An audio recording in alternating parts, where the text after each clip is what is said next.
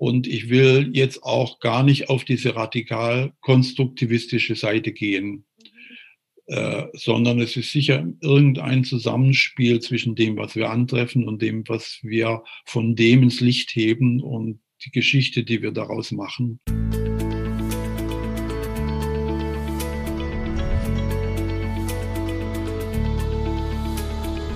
Transaktionsanalyse fürs Ohr. Der Podcast von Christine Nierlich und Jörg Bolliger. Herzlich willkommen. Heute unterhält sich Christine mit Bernd Schmidt über Wirklichkeitskonstruktion und über Bezüge zur Transaktionsanalyse. Ja, herzlich willkommen, Bernd. Ich freue mich sehr, dass wir jetzt noch Gelegenheit haben, nach unserer Serie, der Bernd Schmidt-Serie sozusagen im Podcast, dich auch nochmal live dabei zu haben. Ja, äh, willkommen auch, äh, sowohl du als auch die, die das hören werden. Es ist heute jetzt ja in diesen Regentagen plötzlich ein blauer Himmel. Insofern ein Lichtmoment. Ich hoffe, es wird auch ein Lichtmoment oder mehrere Lichtmomente geben, wenn wir zusammen sinnieren. Ja, genau. Da freue ich mich sehr. Ähm, und wir steigen mal ein in ähm, ja noch mal eine ganz andere Richtung, denn mich hat sehr inspiriert der Artikel mit dem Thema, was du überschrieben hast oder was du uns auch zugeschickt hast, der, der Wirklichkeitskonstruktionen. Und das fände ich eine schöne Ergänzung zu den Modellen, die wir jetzt gerade auch besprochen haben in den Podcasts. Und vielleicht kommen wir dann auch nochmal dahin wieder zurück zu dem Rollenmodell und können es damit verknüpfen oder der Theatermetapher. Ja. Zumindest hat es jetzt auch damit zu tun, mit dem Toblerone-Modell, denn das ist ja auch eine Idee zu sagen, als Supervisor, wie, ähm, wie erzeuge ich denn mit meinem Klienten oder mit dem Berater auch Wirklichkeit? Auf was gucken wir da? Und was gucke ich denn, auf was gucke ich denn in der Wirklichkeitserzeugung des Beraters mit seinem Klienten? Ja, da kann man es ja auch hin, hinwenden. Ja, natürlich. Es ist ja eigentlich ein generelles Konzept äh, für Kultur, mhm. dass man sich bewusst macht, äh, wie sehr man durch die eigenen Kulturprägungen, sei es allgemeiner Kultur, sei es Persönlichkeitskultur, sei es Professionskultur, ohne dass man es merkt, selbst die Welterfahrung entsprechend entfaltet und andere dazu einlädt, durch komplementäres Handeln diese Gemeinschaftswirklichkeit zu bedienen und gemeinsam auf einer Bühne ein Stück zu entfalten. Mhm. Und ich finde so den Schluss des Artikels auch nochmal sehr spannend, vielleicht äh, genau da angesetzt, so diese Idee auch im, im Sinne unserer Zuhörer, der, der Transaktionsanalytikerinnen, ähm, da sagst du, weil es keine gesicherte Wirklichkeit gibt, ist es wichtig, dass wir eben ähm, uns der Verantwortung bewusst sind, dass wir eine Wirklichkeitskon Wirklichkeit konstruieren. Ja. Und dass, ähm, ja, dass, dass man sich als Schöpfer dieser, dieser Wirklichkeit sieht, vor allen Dingen auch ne, als Berater, finde ich da sehr wesentlich. Ja. Also vielleicht äh, fange ich da bei der grundsätzlichen Benennung eigentlich unserer Schule an. Mhm. Äh, ich habe äh, ähnlich wie, ähm, jetzt fällt mir gerade nicht ein, der Leonhard Schlegel. Ähnlich wie Leonhard Schlegel äh, habe ich ja auch, nenne ich das ja auch eher transaktionale Analyse. Mhm. Das will sagen, dass wir nicht in erster Linie Transaktion analysieren, sondern dass wir Wirklichkeit versuchen zu beschreiben anhand von Kommunikationsschritten, über die wir diese Wirklichkeit erzeugen. Mhm. Also man könnte ja, kann ja Wirklichkeit auch ganz anders beschreiben, über die Chemie, die entsteht, über atmosphärische Einflüsse, über Technik, mhm. über ähm, Finanzsystemgestaltung, über ökonomische Mechanismen. Und wir beschreiben halt Wirklichkeit, wie sie sich Schritt für Schritt durch zueinander gefügter Kommunikation gestaltet, im Guten wie im Schlechten. Ja, ja. Und, und unsere besondere Kompetenz ist eben, dass wir darauf ganz genau gucken, wie wir das eigentlich machen. Und, mhm. und, nicht nur gucken, wie ein Klient das macht und das selbstverständlich aus unserem gewohnten Bezugsrahmen heraus einschätzen und einordnen, sondern dass wir sehen, dass wir selbst diesen Bezugsrahmen ja auch einführen äh, durch unsere Kommunikationsschritte. Ja. Ja, und da möchte ich mal darauf hinweisen, du nimmst dann auch ganz selbstverständlich in dieser Wirklichkeitskonstruktion das Wort Bezugsrahmen. Ne? ähm, ja, zum Beispiel. wir ganz gut andocken können, weil, weil wir da alle eine Idee zu haben, was das heißt. Ja, ja. Ja. ja. Na, ich meine, wenn man Luhmann folgt, dann mhm. Würde ja die Ausgangssituation einer Begegnung so sein, dass ein Multiversum an Kontingenzen, also an aneinander Anschließbarkeiten möglich ist. Und mit jeder einzelnen Kommunikationseinheit, die wir Transaktions nennen, äh, wählen wir aus dem Multiversum etwas aus, bieten, bieten es dem anderen an und der reagiert darauf in einer Weise und durch das Zusammenspiel entsteht dann ein Bild. Mhm. Und das nach und nach aus dem Multiversum eine ganz bestimmte Sphäre der Wirklichkeit äh, heraushebt, zum Beispiel die Sphäre, wir haben eine Helferbeziehung, eine Psychotherapie oder eine Beratung. Mhm. Oder wir haben die Sphäre, es geht ähm, um die Entwicklung einer Organisation mhm. Oder eines Menschen oder Verständnis seiner Lebensentwicklung. Äh, bis hin, wir tun das in einer ganz bestimmten Weise vom Vorgehen her und mit einem ganz bestimmten Weltbild, in das wir äh, unsere Erfahrungen einsortieren. Und diesen Vorgang dieses Mitschöpfens und Herstellens dieser mhm. Wirklichkeiten von einer Metaperspektive mit beobachten zu lernen, halte ich für eine wesentliche Verantwortung und professionelle Kompetenz. Mhm. Und ne, dieses, diese Idee von, und es ist nur eine von vielen Möglichkeiten, die möchte ich nochmal so strapazieren, ja. Und mhm. ähm, da fällt mir immer wieder ein oder auch auf, gerade in dem jetzt geworden sein, jetzt meiner Professionalität, dass ich da auch merke, es ist interessant, weil du Luhmann sagst, ne? ich gucke dann manchmal auf einen Fall mit der Luhmannschen Brille drauf, dann gucke ich drauf mit der TA-Brille. Und das, finde ich, macht ähm, auch eben einen, einen Berater aus, dass er auch da die Brillen wechseln kann. Und ja, das ist, eine schöne, das ist eine schöne Metapher, auf die du dich da beziehst mit der Brille. Äh, allein, dass mir klar ist, dass es eine Brille ist und dass ich nicht selbstverständlich durch diese Brille schaue mhm. und davon ausgehe, so ist die Welt da draußen. Ja, ja. Und dass, dass das, was meine Brille mir zeigt, ein, äh, ein Abbild dieser Welt ist. Ja. Diese Diskussion gibt es aber seit dem Höhlengleichnis von Platon. Wir müssen uns klar sein, dass wir eigentlich immer ganz bestimmte Schatten an der Wand sehen, die erzeugt werden und dass wir die eigentliche Wirklichkeit gar nicht sehen. Ja, ja, da passt, glaube ich, so ganz äh, dieses Beispiel jetzt dazu, was du in dem Artikel hast. Das finde ich sehr eindrücklich. Also die Idee ähm, eine, einer Familie und, und da die, die Therapeuten rauszuschicken und die Themen und Dynamiken dieser Familie äh, in Anführungszeichen herausfinden zu lassen. Vielleicht kannst du das nochmal so beschreiben. Ja, das, das war eine Übung. Äh, vor vielen Jahren haben wir die gemacht, als wir Familientherapie Weiterbildung gemacht haben. Der Familientherapeut Gunther Weber, mhm. der immer noch mein gut befreundeter Nachbar ist, mhm. äh, und ich. Und wir haben damals äh, in Weiterbildungsgruppen äh, eine Übung gemacht, dass wir freiwillige Teams, das waren immer zwei, die zusammen eine Familie interviewen sollten, bestimmt haben. Und dann haben wir denen gesagt, die sollen sich in einem Raum ein bisschen separat auf ihr Interview einer gespielten Familie, die wir aus den restlichen Teilnehmern zusammenstellen, vorbereiten. Mhm. Und wir würden so lange dieser Familie, diese Familie konstellieren und äh, dort vorbereiten, welche Art von Familie das ist, mit welchen Rollen, welchen Fragestellungen, so dass sie Gelegenheit haben, das diagnostisch alles dann auch abzubilden. Mhm.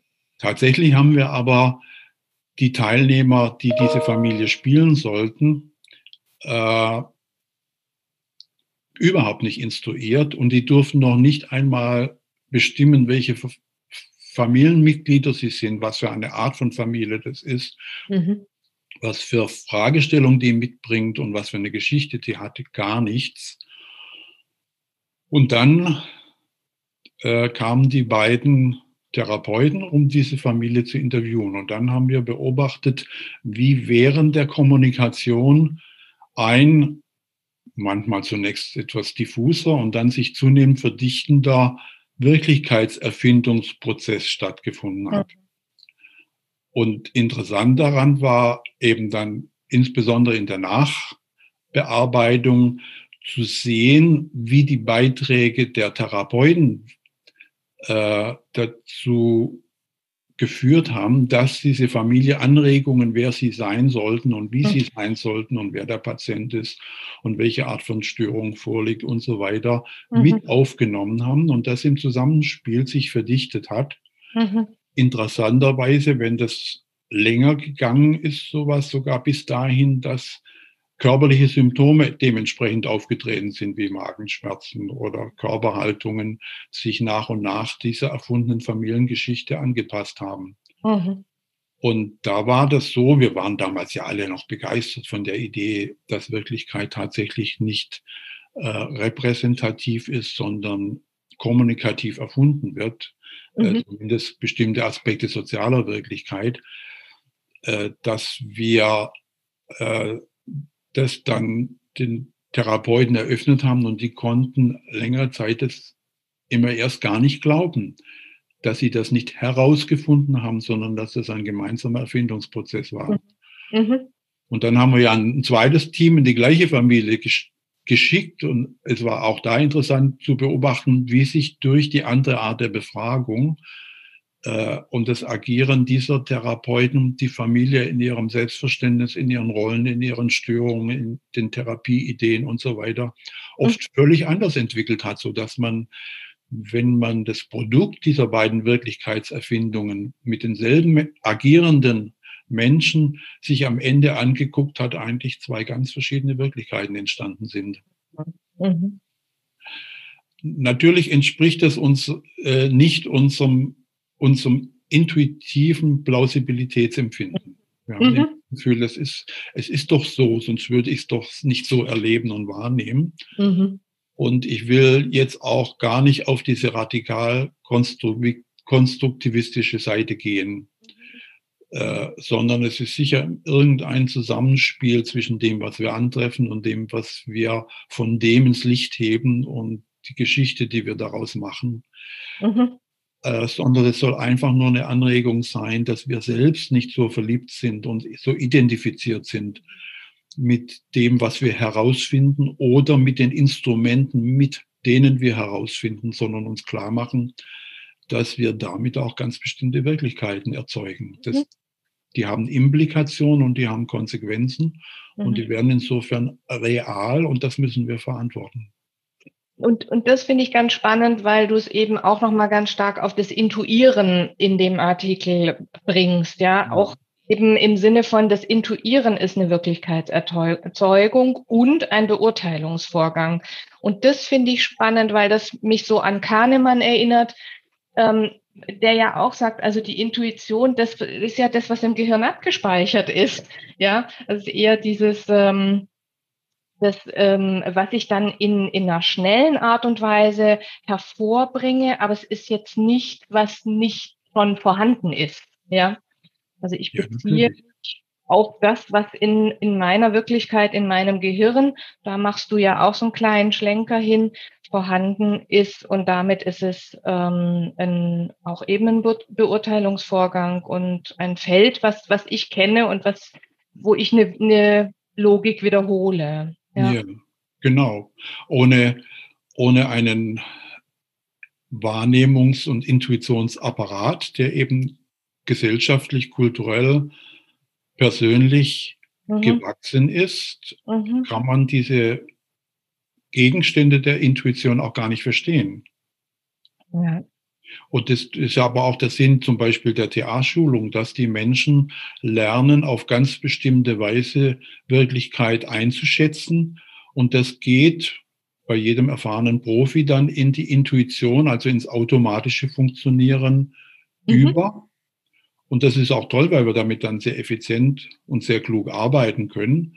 Aber ja. es ist halt nicht toll, wenn es nicht mehr passt oder durch andere Intuition ersetzt werden müsste und wir gar kein Bewusstsein über diese Notwendigkeit und diesen Vorgang haben. Mhm, mhm.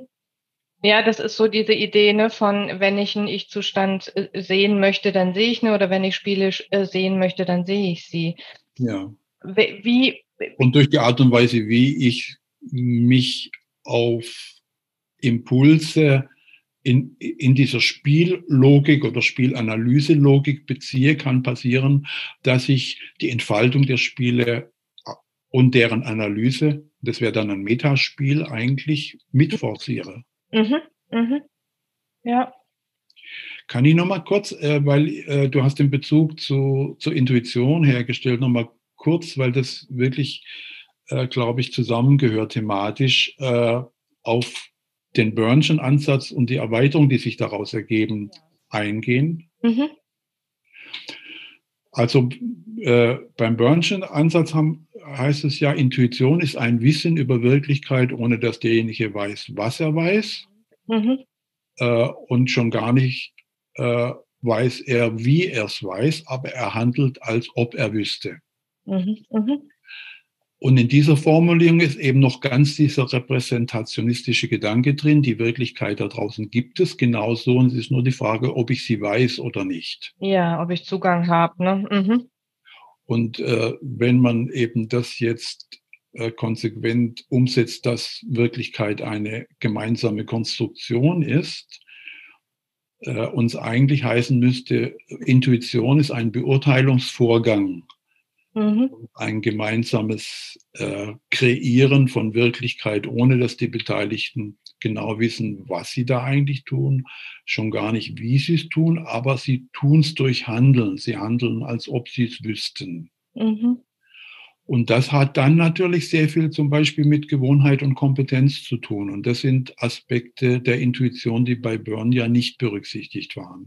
Mhm. Byrne hat ja nur gesagt, dieses Wissen wird und das ist eben psychoanalytisches Denken dieser Zeit, dieses Wissen wird beeinträchtigt durch eigene unerkannte Bedürfnisse, durch äh, Abwehrmechanismen aller Art.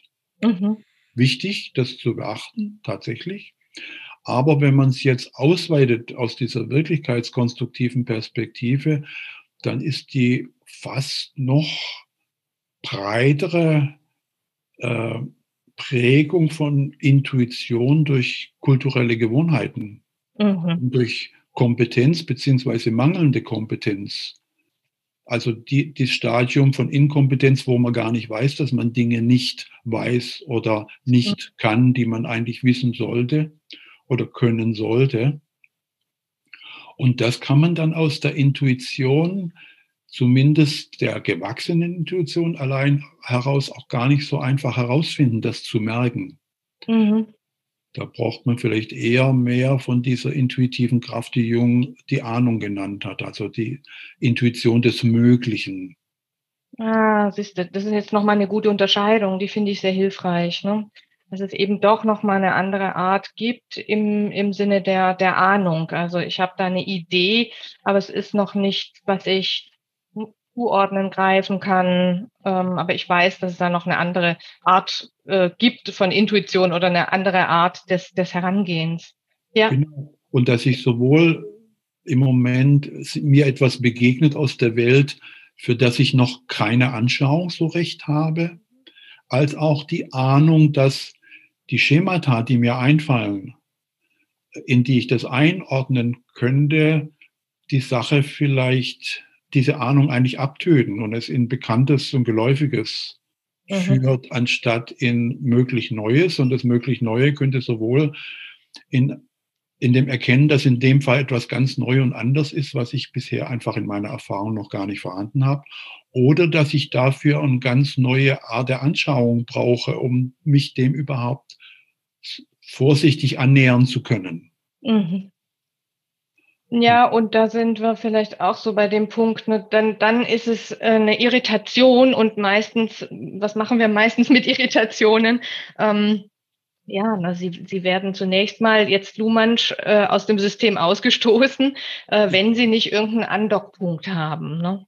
Genau. Ja. Und das ist eben ganz wichtig, äh, auch für unsere Weiterbildungskultur, auch in der Transaktionsanalyse, ähm, dass wir diese, dieses gemeinsam ahnen können und mit dieser Irritation umgehen, ohne schnell die Dinge wieder in Geläufiges einzuordnen, um unser eigenes äh, Selbstwertgefühl zu stabilisieren und unser Gefühl uns auszukennen, mhm. dass wir dem widerstehen und mhm. dass wir immer wieder Übungen machen, das, das offen zu halten. Und wenn das und, und wenn das Ergebnis ist, äh, mit dem Geläufigen kriegen wir nicht so richtig einen Knopf dran, aber was Besseres wissen wir nicht, dass wir lernen, das dann auch offen zu halten mhm. und nicht Zuflucht zu etwas nehmen oder gar beim Klienten abladen, dass er Widerstand leistet.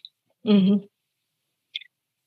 Da finde ich spannend, ähm, da könnte man jetzt noch mal ein, ein eigenes ähm, Konzept oder, oder Podcast fast zu machen, ne? Wie, wie jetzt die Überleitung ist zum Skript oder wie ich dann mit der Brille wiederum das äh, Skriptverständnis angucken könnte. Ja, weil das ja genau sehr nah an diesen äh, Ideen ist, was sind da für Muster abgelegt, wie wird zum Beispiel eben ne, mit Überraschung und, und Irritation umgegangen.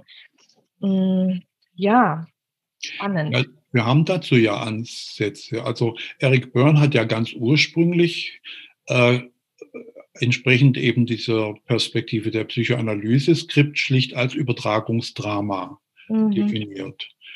Das heißt, das Skript, also die Vorlage für Inszenierung von Wirklichkeit heute und morgen, äh, wird geschrieben durch erfahrene Beziehungen in der Vergangenheit. Mhm.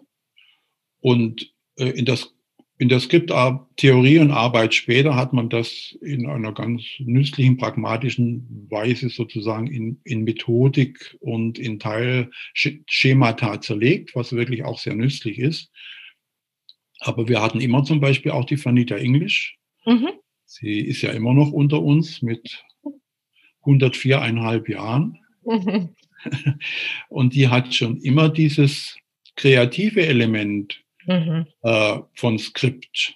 Also die Möglichkeit, für sich und zusammen mit anderen ein Narrativ zu erfinden, wohin eine Befreiung stattfinden könnte, anstatt wovon mhm. eine Befreiung stattfinden könnte. Mhm. Und dass die Menschen ihre kreative Kraft da einbringen und da ko-kreativ zusammenwirken. Dazu braucht man eben diese Intuition des Möglichen. Mhm.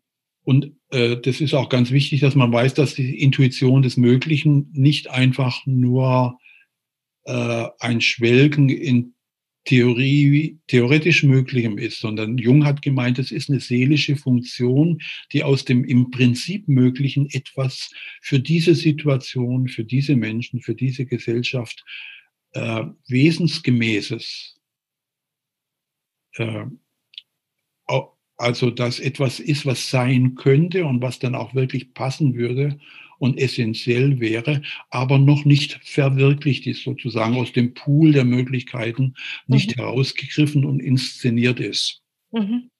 Und ich finde, da, da, da knüpft sich auch so eine, eine, eine Hoffnungs, ähm, Hoffnung daran sehr stark, ja, hoffnungsvolles ähm, leben, ja, und das, das äh, auch im Sinne der, wenn wir jetzt nochmal das Skript angucken, im Sinne der Idee der, der Heilung oder auch der Autonomie, ja, das, das finde ich, ist, ist, liegt irgendwie mir jetzt so nahe, dass ich so denke, dass ähm, genau wenn ich so eine Idee habe oder so eine Haltung habe, ähm, äh, so einen Blick dahin entwickelt, dann, dann finde ich, kommt dieses Empfinden gleich auch von, da gibt es andere Möglichkeiten, also gibt es ähm, habe ich, habe ich eine Hoffnung, ja. Ja, ja, genau so ist es. Und äh, äh, ich habe immer so das Gefühl gehabt, äh, Skriptbefreiung mhm. äh, ist natürlich gut, wenn es ein pathologisches Lebensdrehbuch ist, mhm. aber ohne Drehbuch zu sein, ist ein fürchterliches Schicksal.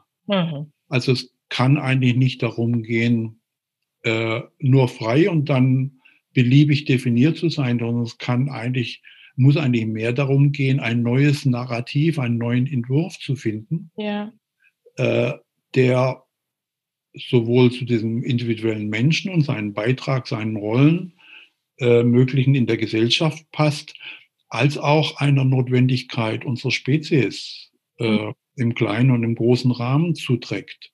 Ja. Und darüber und solche Narrative zu erfinden und gemeinsam äh, Positives zu entwickeln, das wäre positive Skriptarbeit. Mhm. Und ich glaube, das brauchen wir heute nicht mehr rechtfertigen, wie nötig wir das ja. in unserer Gesellschaft haben, weil wir ja gegen die Wand am, am gegen die Wand fahren sind mit unseren alten Narrativen mhm. und wie wir sie verwirklicht haben durch viele Transaktionen. Ja. Das ist fast schon ein äh, Druck, druckfähiges äh, Schlusswort, Bernd. Gibt es noch was, was wir, also es gibt jetzt ganz, ganz vieles, was wir hätten noch ansprechen können, aber gibt es aus deiner Sicht was, was du noch ähm, sagen möchtest. Wir sind gestartet von dem Artikel Wirklichkeitskonstruktion, sind da über die Intuition gegangen jetzt und bis hin zum Skript. Fehlt noch was aus deiner Sicht, was du gern sagen würdest? Ja, ich will vielleicht gerade den, den letzten Gedanken noch ein bisschen ausweiten. Mhm. Äh, und vielleicht auch noch mal einen kritischen Blick auf unser Verständnis von Empathie werfen. Mhm weil auch da hat sich kulturell ein Schema entwickelt. Empathisch heißt mitschwingfähig sein, bezogen dessen, was vorhanden ist beim anderen. Mhm. Und wir glauben, dass wenn wir auf diese Weise mitschwingfähig sind, dass das wichtig ist für die Bindung zwischen Klient und Berater zum Beispiel. Und mhm. dass wir dadurch auch eine gewisse Autorität erlangen. Und ich habe das immer ergänzt, äh, um die die das mitschwingen können mit einem möglichen Entwurf für den anderen, einer möglichen Zukunft. Also diese Intuition des Möglichen und dass ich ein, ein Auge dafür habe und dem anderen Inspiration und anbieten kann, wie er das, was in ihm steckt, was ich in ihm sehe, was er bei sich selbst so noch gar nicht gesehen hat, wie er das zu seiner in, in, in das Skript, das Drehbuch seiner neuen Wirklichkeiten einbauen könnte und als mhm. neue Inszenierungsidee adoptieren könnte, dann merkt die Seele sofort, ob das stimmt oder ob das nicht stimmt.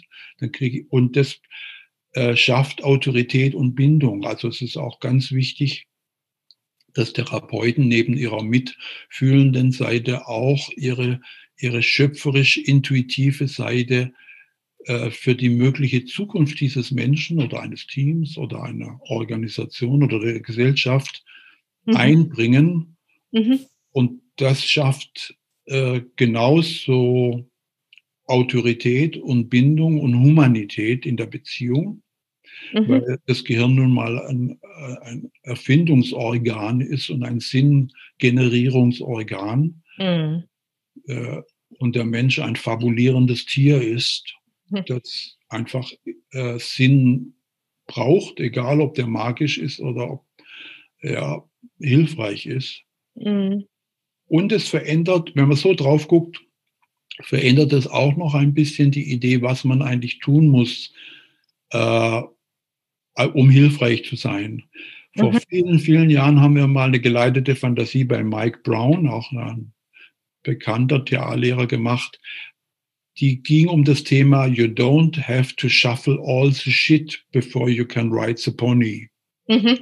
Ja. Und er hat uns sehr elegisch äh, auf, den Bau, auf den Reiterhof geführt, wo wir gerne geritten wären, aber es fanden sich überall Pferdeäpfel, von denen wir meinten, dass sie zuerst beseitigt mhm. werden müssen, sodass der Tag verging und wir eigentlich nicht geritten sind. Mhm. Und das ist mir sehr nachhaltig geblieben als Bild.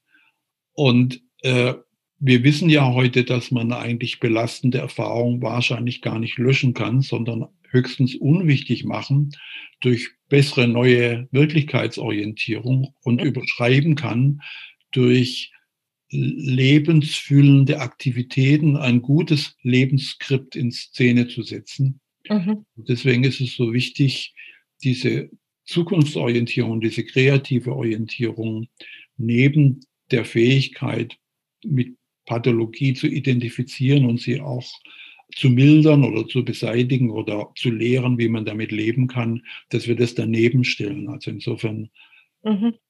Möchte ich sehr sozusagen den Blick nach vorne in die möglichen Zukunft und unseren Beitrag als Professionelle betonen. Und das mhm. könnte dann auch mein Abschlusswort sein.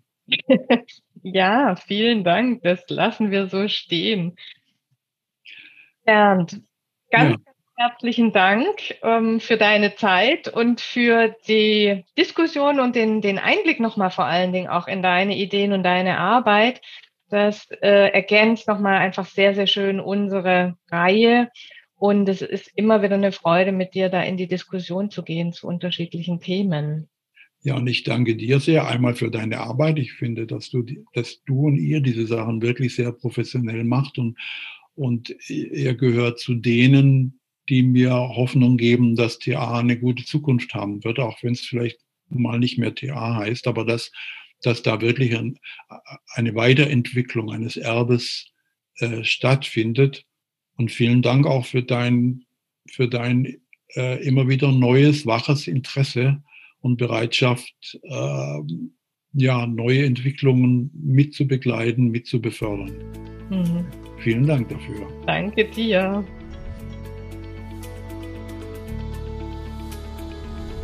Schön bist du dabei gewesen.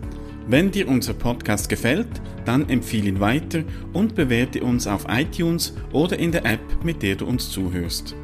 Mehr über und von uns findest du auf transaktionsanalyse.online.